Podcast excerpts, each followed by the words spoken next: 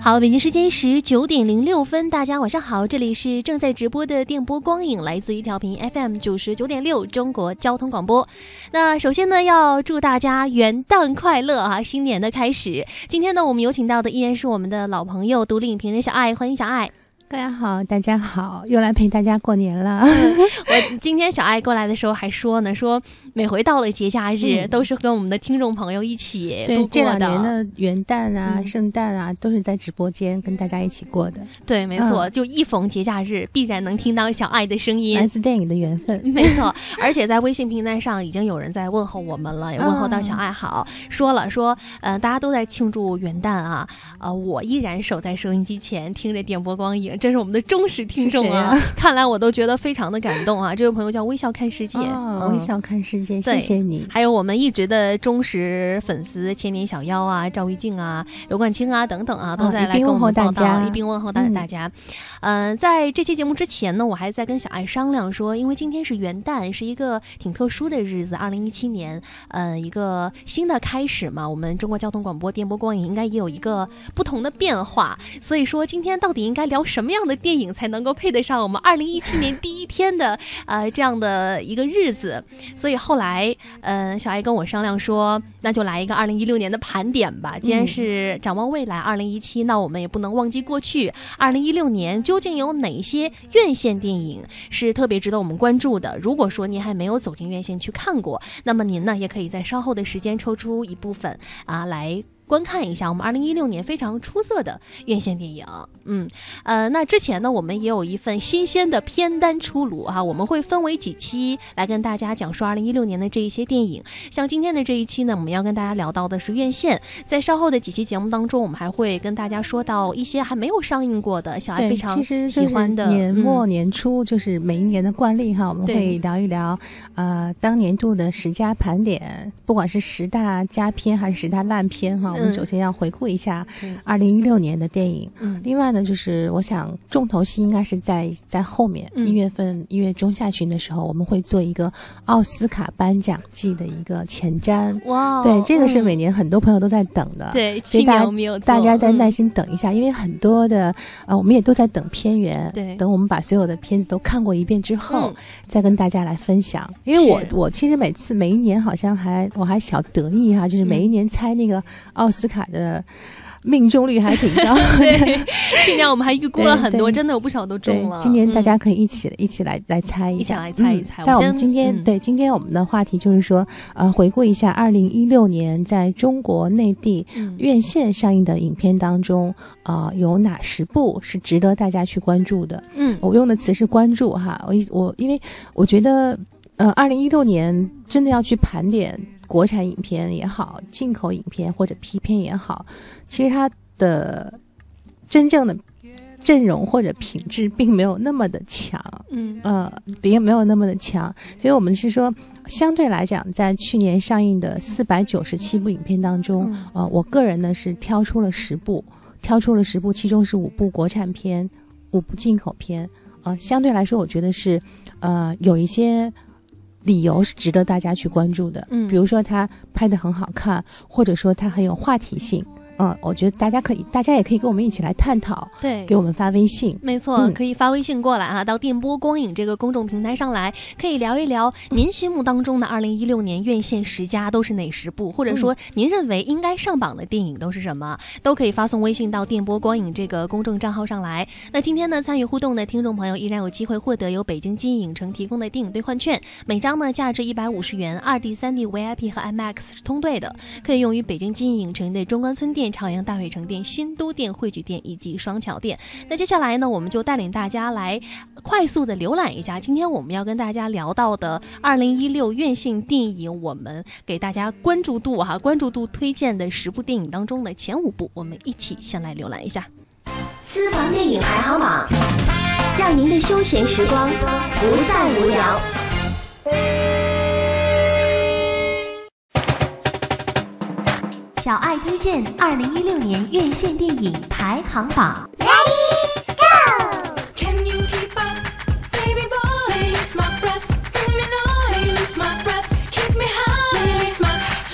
比利林恩的中场战事网评八点六分，由李安执导，乔·阿尔文、克里斯汀·斯图尔特联合主演，讲述了在伊拉克战争中的美国士兵比利林恩与战友战胜归来，并被誉为美国英雄，在一场橄榄球公开赛的中场表演过程中，揭露这群士兵在战场上真实经历的故事。二零一六年十一月十一号，以一百二十帧、六十帧、二十四帧三 D 的规格在中国上映。What you did that day no longer belongs to you. 电影史上观影亲密度最高的电影，关于成长与选择的故事，原来还可以这样来拍。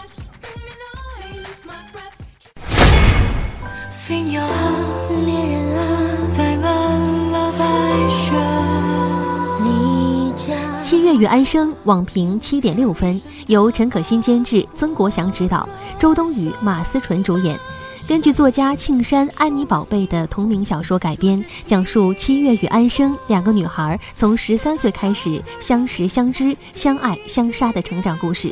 二零一六年九月十四号在中国大陆上映，双女主都获得了第五十三届金马奖的最佳女主角奖。IP 改编的正确打开方式，青春片最好的样子大概就是对细节的把握。如果必须选择一个人的人生，你会选择七月？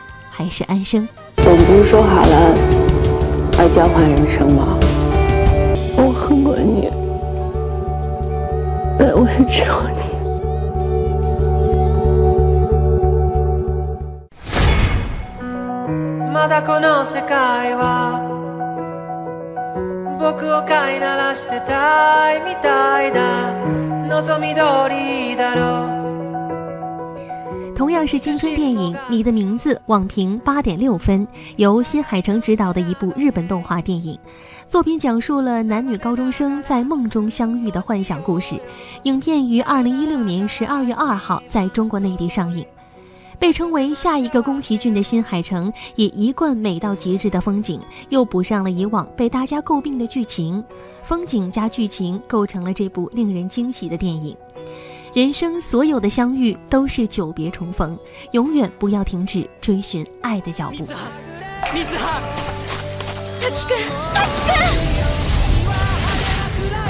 大事な人、忘れたくなかった人。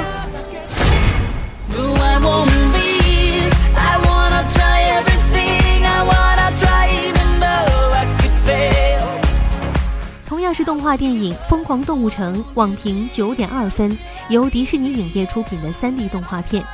讲述了在一个所有动物和平共处的动物城市，兔子朱迪通过自己努力奋斗，完成自己儿时的梦想，成为了动物警察的故事。该片于二零一六年三月四号中国大陆同步北美上映。身边的每个人，你或许都可以在这部动画中找到缩影。成年人看到的是政治讽刺和阶级偏见。青年人看到的是追求梦想、改变世界；儿童看到的是可爱的动物和美好的童话。哈，哈，哈！是啊，真好笑，真好笑！我们能继续查车牌了吗？别别别！狐狸鸡啊！什么？闪电？骆驼？喂？什么？有三个鼓包，有，因为怀孕了。好了，讲完了，能继续查了吗？拜托了，快点，我们要赶在晚高峰前。这么晚了。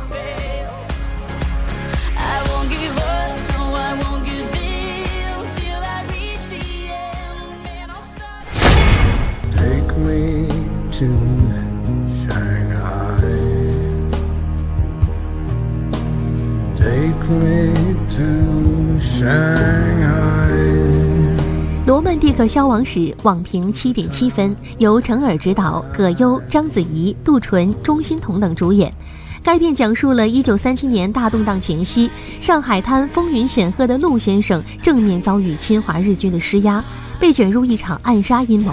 该片于二零一六年十二月十六号在中国内地上映。当身边朋友一一惨遭牵连时，乱世当前，大佬、小弟、弱女子等往昔人物走向了不同命运的故事。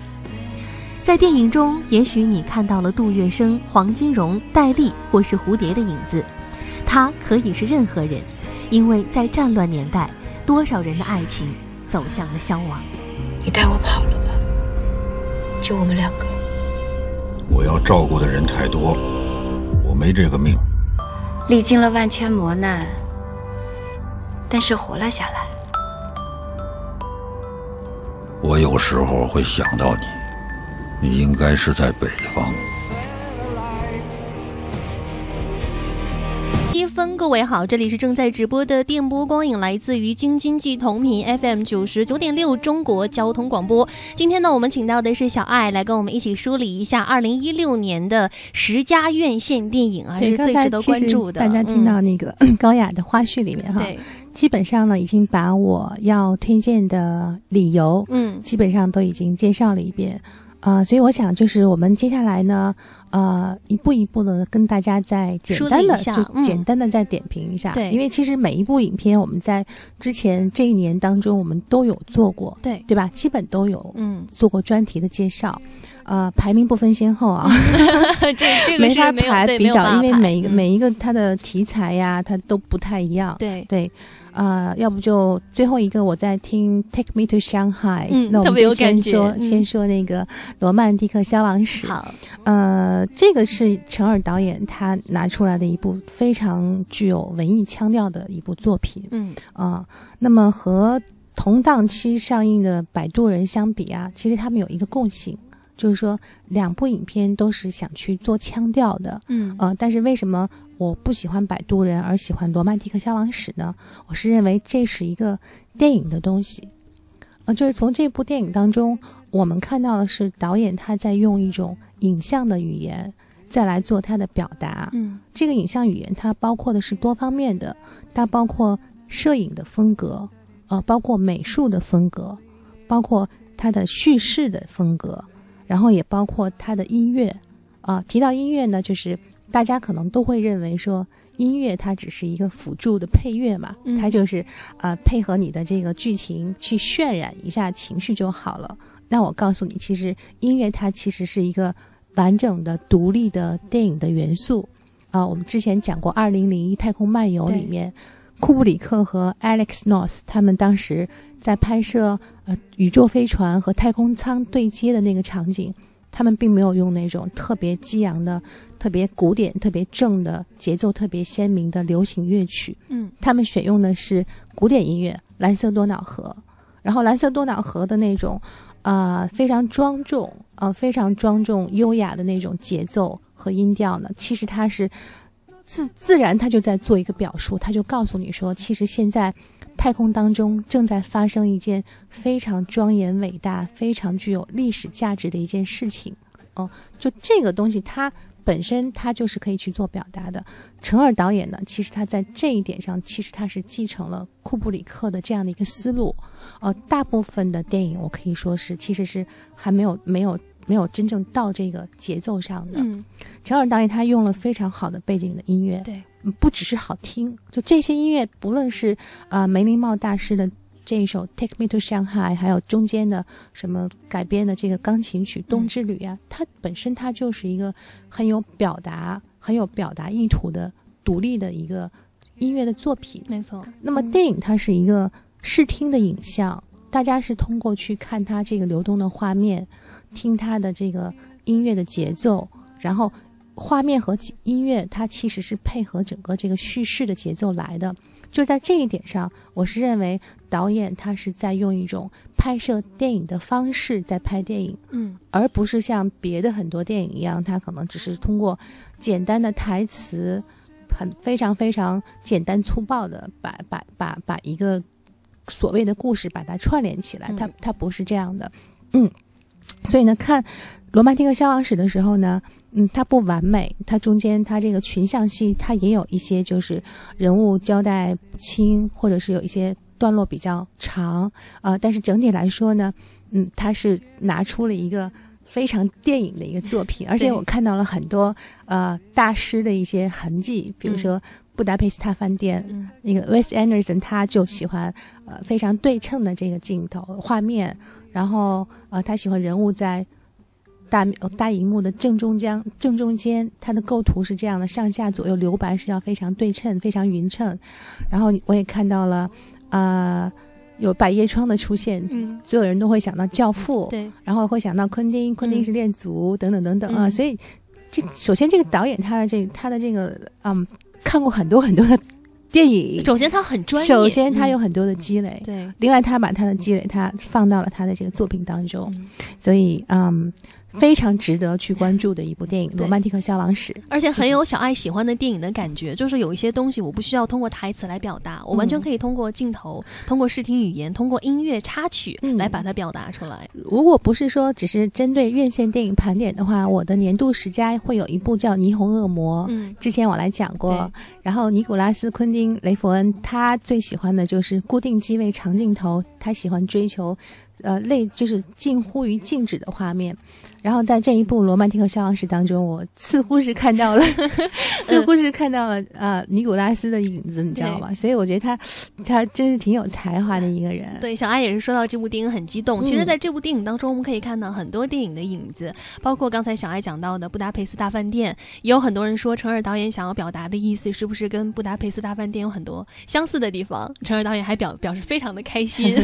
因为觉得哎你们。看懂了，就是想要表达这个意思。对，嗯，对啊。然后它的叙事，我们之前也讲过，其实它是用了这种呃碎切碎剪辑的很多跳剪的方式，哈，就是诺兰的那一套。嗯，呃，总而言之呢，这是一部有腔调的电影，一部聪明的电影，一部值得我们大家去去去看，因为它是电影，真正的电影。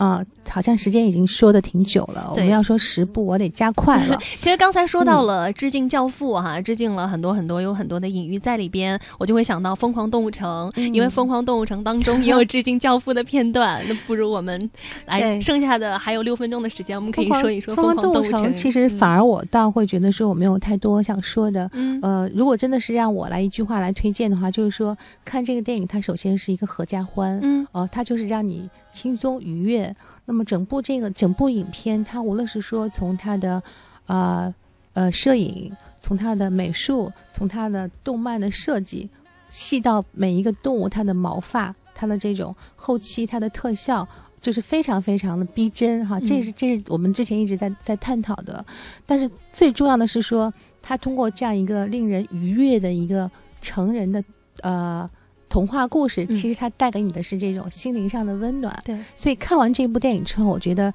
全世界的忧郁症都治好了，对，很开心。然后我发现很多很多朋友他们在微信上，他们的头像甚至都换成了那个 Judy，嗯，换成了那个小那个兔子，兔子很可爱。对，所以如果说《疯狂动物城》是把全世界的忧郁症都治好了，那么我接下来要讲的这个你的名字，嗯。嗯，我觉得他是把全世界的爱情恐惧症都治好了。对对，刚才听那个 trailer 的时候就很感动，又一次很感动。新海诚导演他不是第二个宫崎骏，我也不认为他需要去做第二个宫崎骏。呃，他有他自己的特点。他的特点是什么呢？他以前的作品大多数是琢磨于小情小爱，嗯，就是男女之间的一种小小小小甜蜜，对，小浪漫，再配上精致的画面，然后画面很精致。对，但是为什么我那么喜欢你的名字？是我发现他居然可以用这样一个呃小情小爱的一个外表。其实它包装的内核是一个很深刻的一个道理，嗯，呃，它里面讲的是两条平行时空线在两条时空当中穿梭，啊，像这样的一些呃时空穿越的故事，其实它不是那么容易去把闭环去拍好的，嗯，但是呢，它在这一部动漫电影当中呢，它把这个闭环做的特别好，而且它整个这个画面做的非常非常的精致。我我们之前举过一个例子，就是说，呃。在电影当中有一幕戏，就是在高中的啊播放播音室里面，在那个播音室的墙上，其实镜头过去拍的是人，但是呢，能够看到墙上的白板上有计时贴，计时贴上面的字都是写的那么的工整。哪怕只是一闪而过，但是那个字一定是和当时的那个场景、当时的那个剧情是紧密相连的。他做的非常非常的细致，然后每一帧画面，就是每一个镜头、每一个构图，它都是特别电影的东西啊。更让你觉得就是能够打动我的地方，就是说他他这个故事本身。刚才我们总结的一句话嘛，就是呃，类似于就是世界上。呃，最美的相遇其实都是久别的重逢，或者说，无论你是在做什么、看什么、吃什么、听什么、想什么，在平行宇宙中间，在这个世界上，一定还会有另外一个人，他正在默默的在寻找着你，注视着你，嗯，就这样的一个东西。但是，他他整个这个。讲的不是那么简单，不是仅仅是小情小爱，嗯呃，然后画面也非常好，就是很难在这部电影当中找到破绽，而且它的摄影技术完全都是很电影的那种方法。对，而且它的叙事其实它不是线性叙事，它是非线性叙事，所以跟罗曼蒂克消亡史有点点像哈，它可能需要你稍微的动一点脑子，你才能整个能够明白。呃，但是在这样的一个过程当中呢，它会给你很多片刻的温暖，但是当你正在温暖正在。感动于当下的情绪的时候，他可能话锋一转，又进入到了下一个悬疑呀，或者是另外一个另外一个一个一个场景当中。他是他是很聪明的，他他一直是他的叙事是带动你的人来走的。所以你的名字，呃，新海诚导演的这一部作品，它不仅仅是属于呃高中时代的小男生小女生，我觉得它是真的是适合适合于我们每一个人去看。嗯，看完之后大家都会知道说，啊，其实我。应该更珍惜现在在我身边的这一个人。怎么小爱说着说着就哭了呢？感觉有一点，有一点。哦，对，就是就是都是都是很能打动人的电影。没错，所以《疯狂动物城》治愈了你的忧郁症，你的名字治愈了你的这个呃爱情恐惧症哈。然后接下来呢，其实所有的电影它都能够治愈你一个症，我们。待会儿下半个时段可以跟大家接着聊。刚才其实聊到你的名字的时候，我知道小爱在看这部电影的时候也也哭了，对，很感动，甚至哭了很多次哈。我在看完这部电影的时候，一直脑海里回想了一首歌，是我好像在哪儿见过你。所以有些时候我们看似哎，就感觉这个人站在你面前，你就是觉得我曾经在哪儿见过他。对，而且他那个结尾，他还是一个开放式的结局。嗯，对。所以，而且让星海迷们，呃，星海城迷们很感动的一点，就是终于这部电影拍出来了一个喜剧。剧不是以往的悲剧，看的不那么虐心，终于让我们觉得哇，爱情原来这么的美好，还是可以一个回眸之后还是有希望和期待的。没错，那接下来下半个时段呢，还有七部电影哇，时间紧任务重啊，好好来跟大家聊聊，在下面 跟大家讲述的七部电影当中都能够治愈我们的哪一种疾病哈？下半个时段接着聊。好，对位的市场。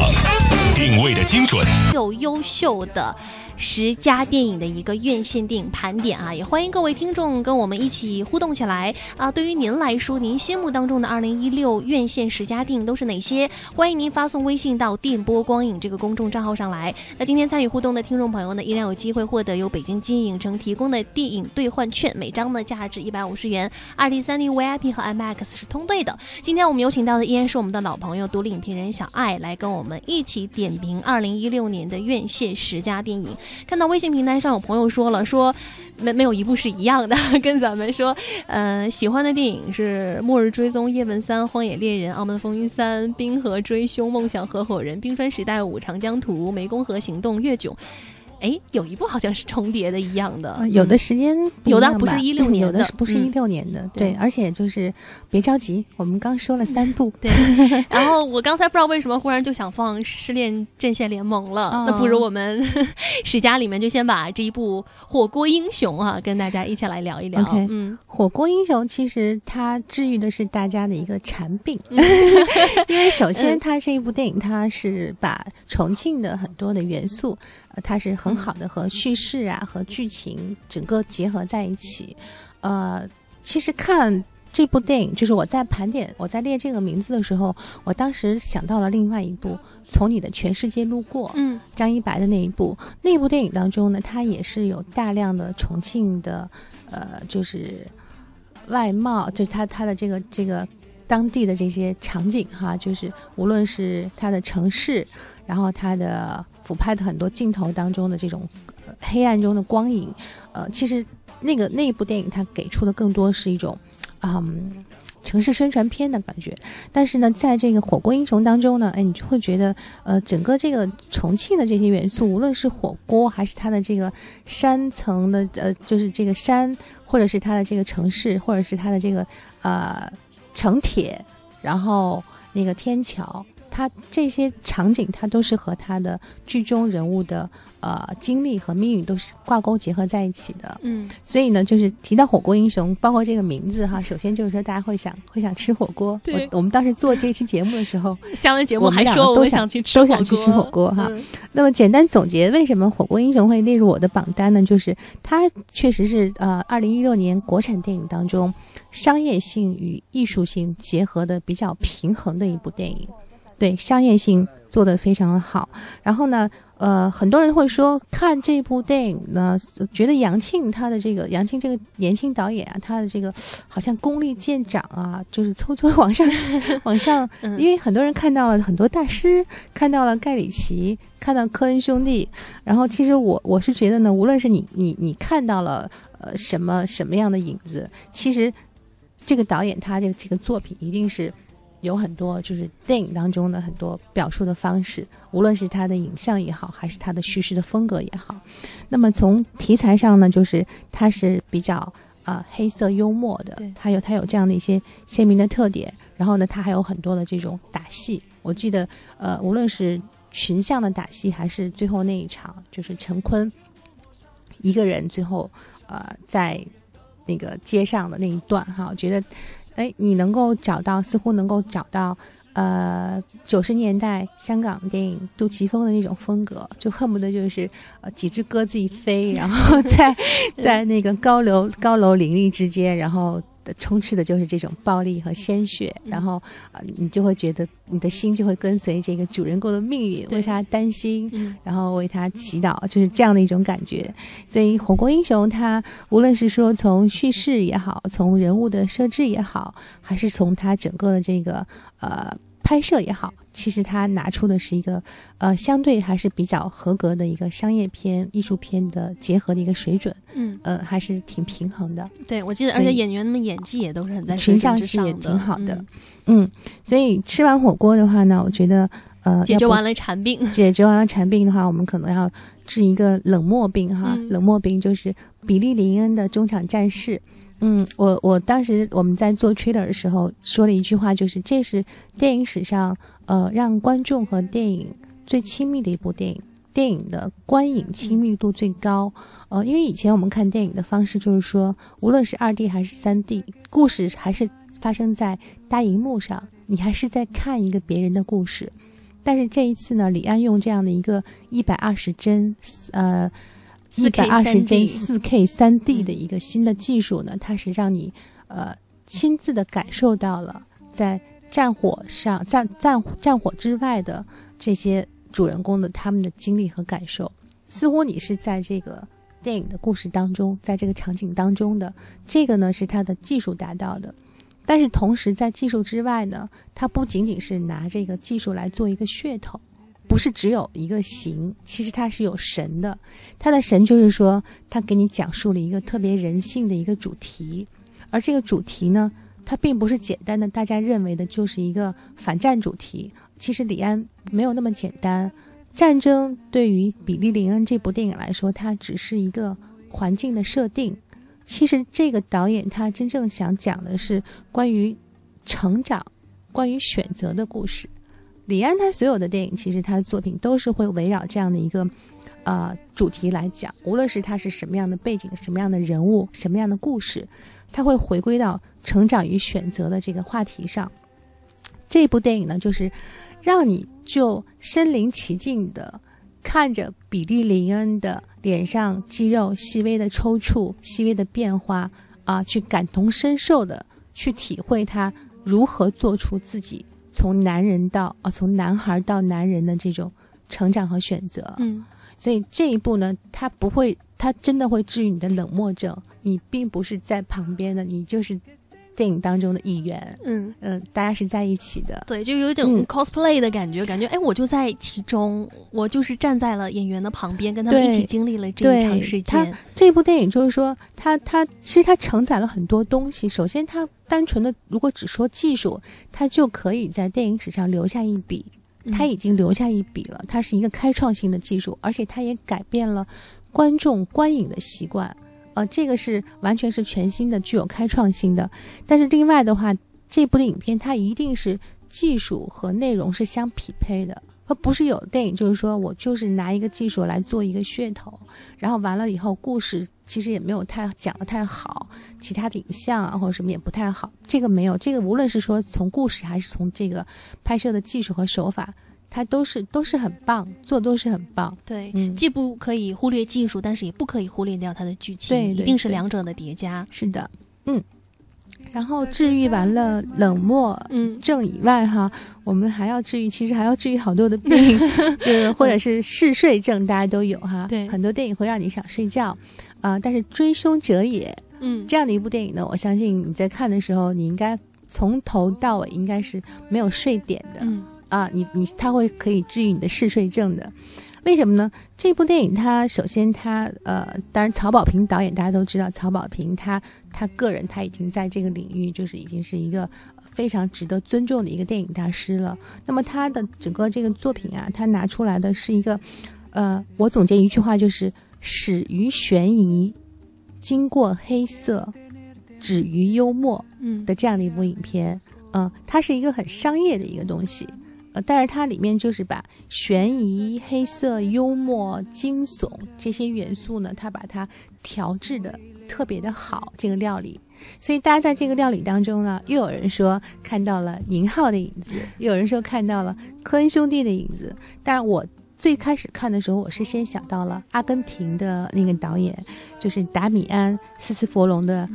荒蛮故事，咱们原来我专门来推荐过这个影片。对这部影片呢，它就是非常的黑色幽默，而且叙事和它的画风都很有鲜明的特点。特别是它很多摄影机的镜头放的就是非常非常的有意思，构图啊，然后它的视角都不太一样。那么在呃这个《追凶者也》这部电影当中呢，它除了这个。画面上以外，哈，他在这个叙事的方面呢，其实他也是拿了很多大师的方法来，比如说昆汀的章回体，比如说，嗯，黑泽明的这种罗生门式的叙事方式，呃，简单说就是，呃，同样一个事件，他通过不同的三个人的不同的视角，他把它讲了三遍，嗯，所以在每一次在讲这个同样的一件事件的时候呢，你就会发现，啊，你又多了一些信息。多了一层信息，这样一层一层一层的罗生门式的方式推进之后呢，你会发现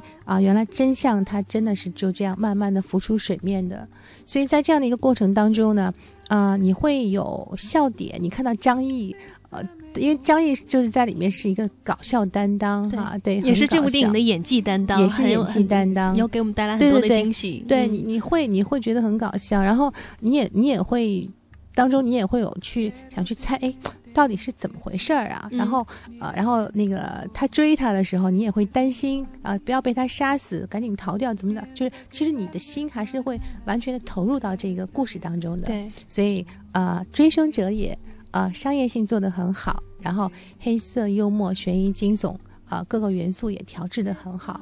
呃，所以值得大家去看。所以跟《火锅英雄》有一点很类似，都是那种很黑色幽默的成分，而且呃，跟盖里奇的电影很像，跟宁浩的电影很像。因为宁浩也有很多人说，就是有一部分是呃和盖里奇很像嘛。所以说，今年小爱推荐的国产电影当中，有很多都是这种黑色幽默类型的。对，其实国产电影，说实话啊，就是我觉得今年能选择的并不是特别多。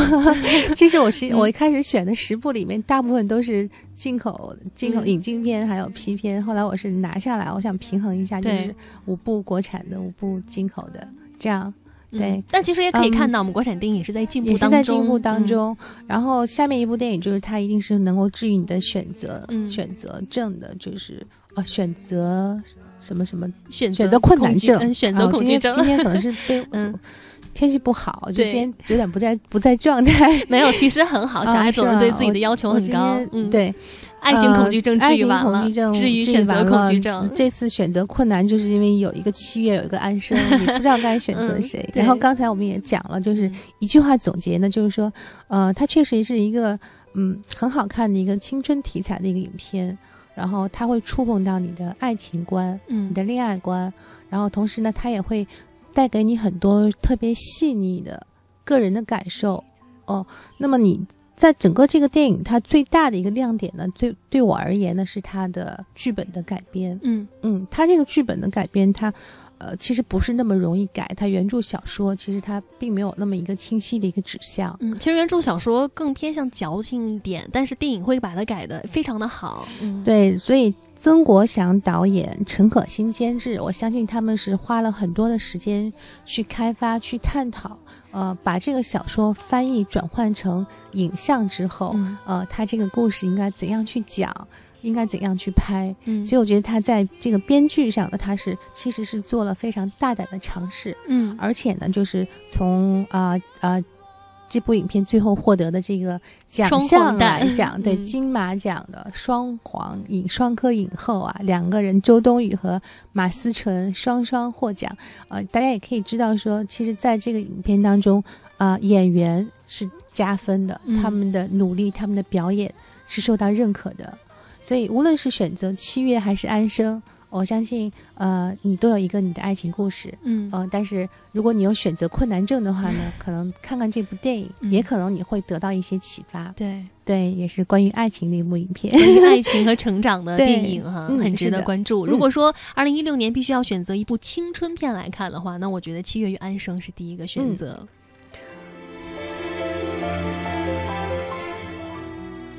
然后再选择的话，就是说，呃，有些人是没有想象力的，嗯，所以我们要再选择，就是要选择一个能够帮助你展开想象的翅膀的一一把大扫帚，一把一把什么东西也好，带你飞起来，一个一个飞毯。那么这就是佩小姐的奇幻城堡。哎，怎么这部电影出来了？嗯，对，因为之前我我曾经跟那个高雅说，我说我我。不太想聊这部电影哈，但是后来我看了之后，我觉得好喜欢。嗯嗯，所以一句话总结呢，就是，嗯，它是一个非常怪异奇趣的，嗯，一个关于成长、探寻。和勇气的成人故事，对，这是我的一句话总结。嗯，其实我在朋友圈发过一个一句话哈，我说如果我是一只银布林，我会嗯把我最爱的人跟他一起停留在最美好的那一天。其实电影当中所呈现出来的可能它是一个悲剧，但是我宁愿相信它是美好的。对，Tim Burton 他他是一个老顽童，嗯，然后他自称是有多动症。我想就是这样一个自称自称是有多动症的呃老顽童。他才有了这样的一些想象力，所以我们看到这个电影当中，无论是这种暗黑系的这种哥特风格的画面也好，还是近似于那种，嗯，《爱丽丝梦游仙境》的那种非常梦幻、非常美丽的场景也好，其实它给你承载的都是一个成人的一个童话。嗯啊，在这个童话当中，我们其实看到了坚持，看到了呃团队合作。看到了爱，对吧？这些东西其实都是非常好的一些非常朴实的一些价值观，嗯，而且它这个影片当中呢，它又涉及到时空，嗯，对，时空的跳转啊，这里面又是需要你做一个很好的一个闭环，我觉得他这个闭环也做得很好，对对，然后这里面呢还出现了我特别喜欢的啊一个老戏骨。Samuel Jackson，嗯，对他，他一贯他是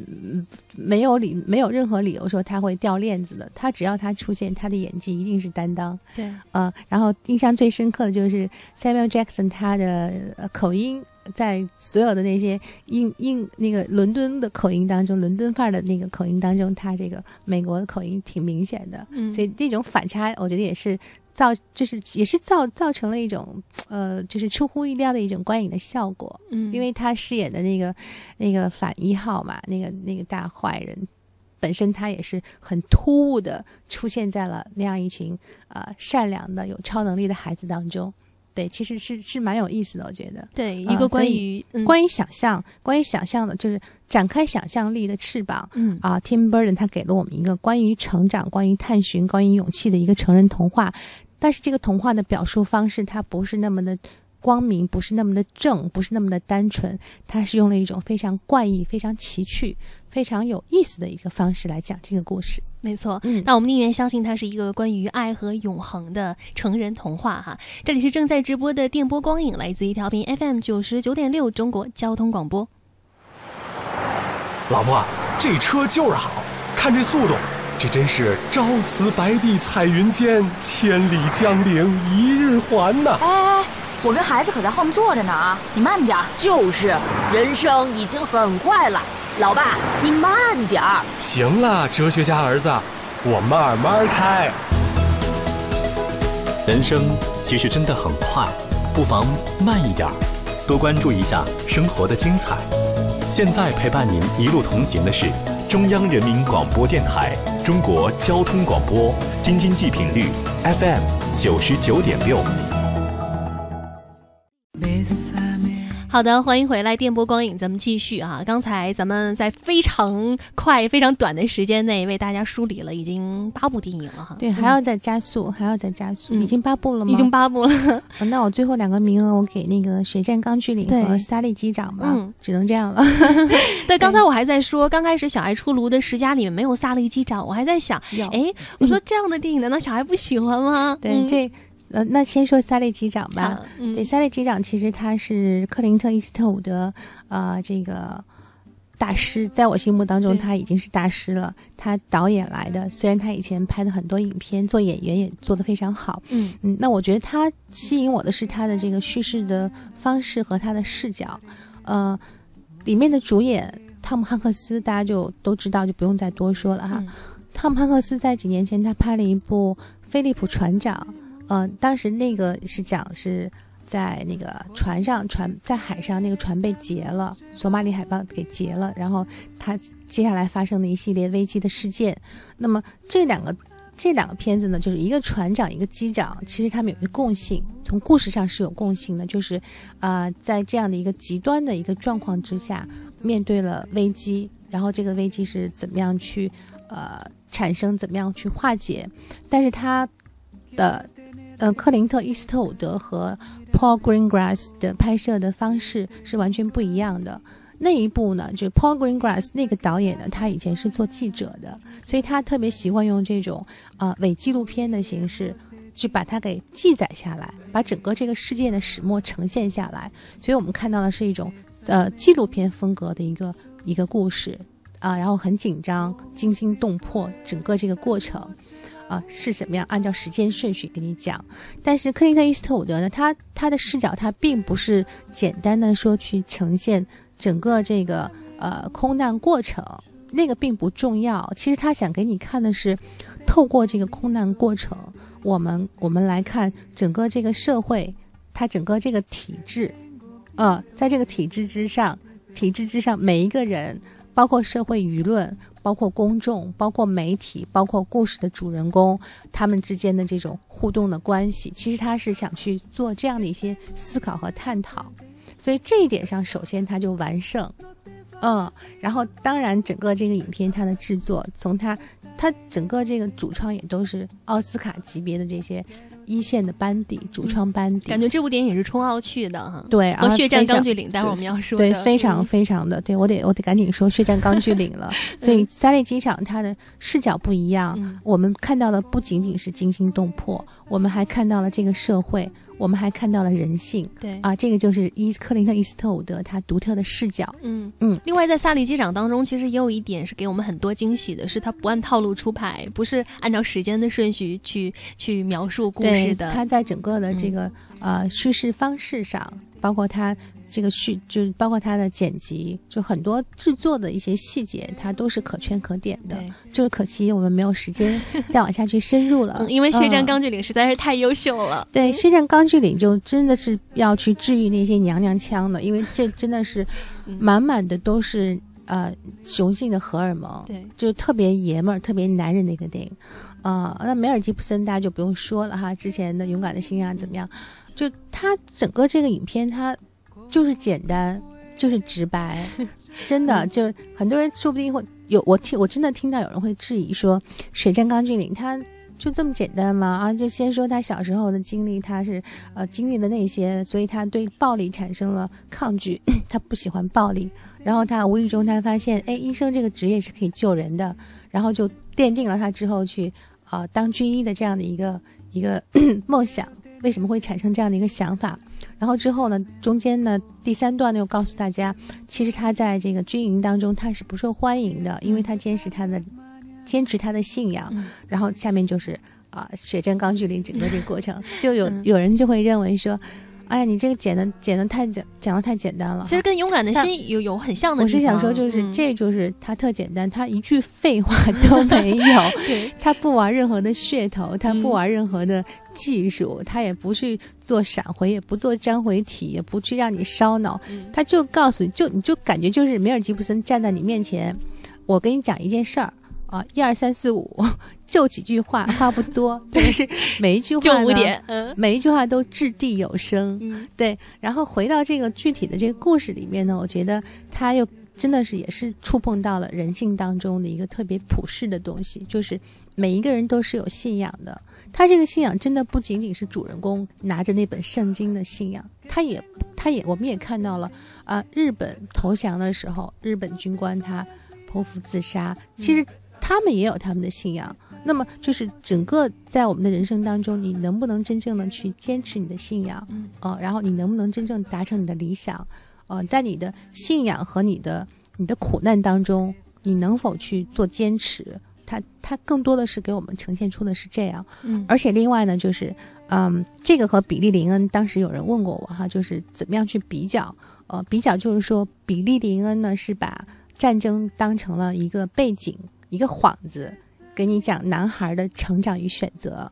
但是呢，《血战钢锯岭》呢，真的是实实在在的，他是想让你知道战争的残酷。嗯嗯，他讲的是战场上就是这么的血腥，就是这么的残酷，以至于我们在大荧幕上，我们甚至看到了可能有一点点的小时段是被删掉的，因为它的场面太血腥、太残酷了。嗯，但是就是这样的一些残酷和直白的宣泄、呈现和表达。梅尔吉布森给了大家一个观念，就是战争是残酷的，我们需我们是需要去反战的。嗯啊，这个和当时比利林恩的那个战后的军人，他的心灵需要得到抚慰呢，是有点区别的。对对，所以《血战钢锯岭》就是一个直男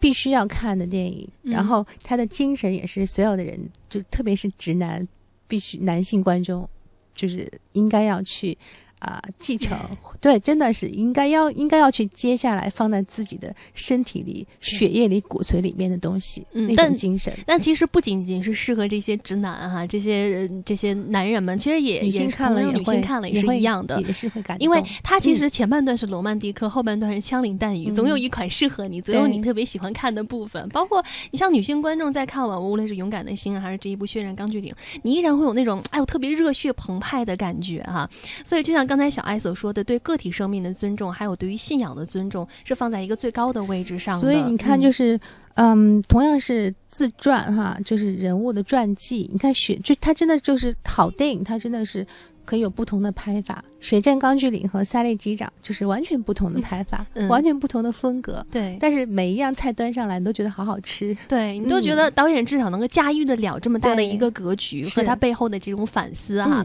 今天跟大家聊到的是二零一六年小爱推荐的十佳院线电影，最后的这首歌曲呢。呃，我觉得如果说二零一六年十代十佳院线金曲的话，王菲的这一首《你在中间等我》应该还是会上榜的哈。那在随后的几期节目当中呢，我们还是会跟小爱一起聊到二零一六年的嗯所有的小爱私房推荐的十佳，我们也一起期待一下，还有我们的奥斯卡呃预测等等。我很期待后面那两期，因为对 对，真的是有很多好电影，我们没有办法在院线。大荧幕上看，呃，我们就再等一等，再等一段时间，嗯，对，期待一下我们后面的几期节目哈。好，那非常感谢各位听众朋友的收听，这里是中国交通广播，来自一条屏 FM 九十九点六电波光影，我们下期节目再见吧，新年快乐，新年快乐，拜拜，拜拜。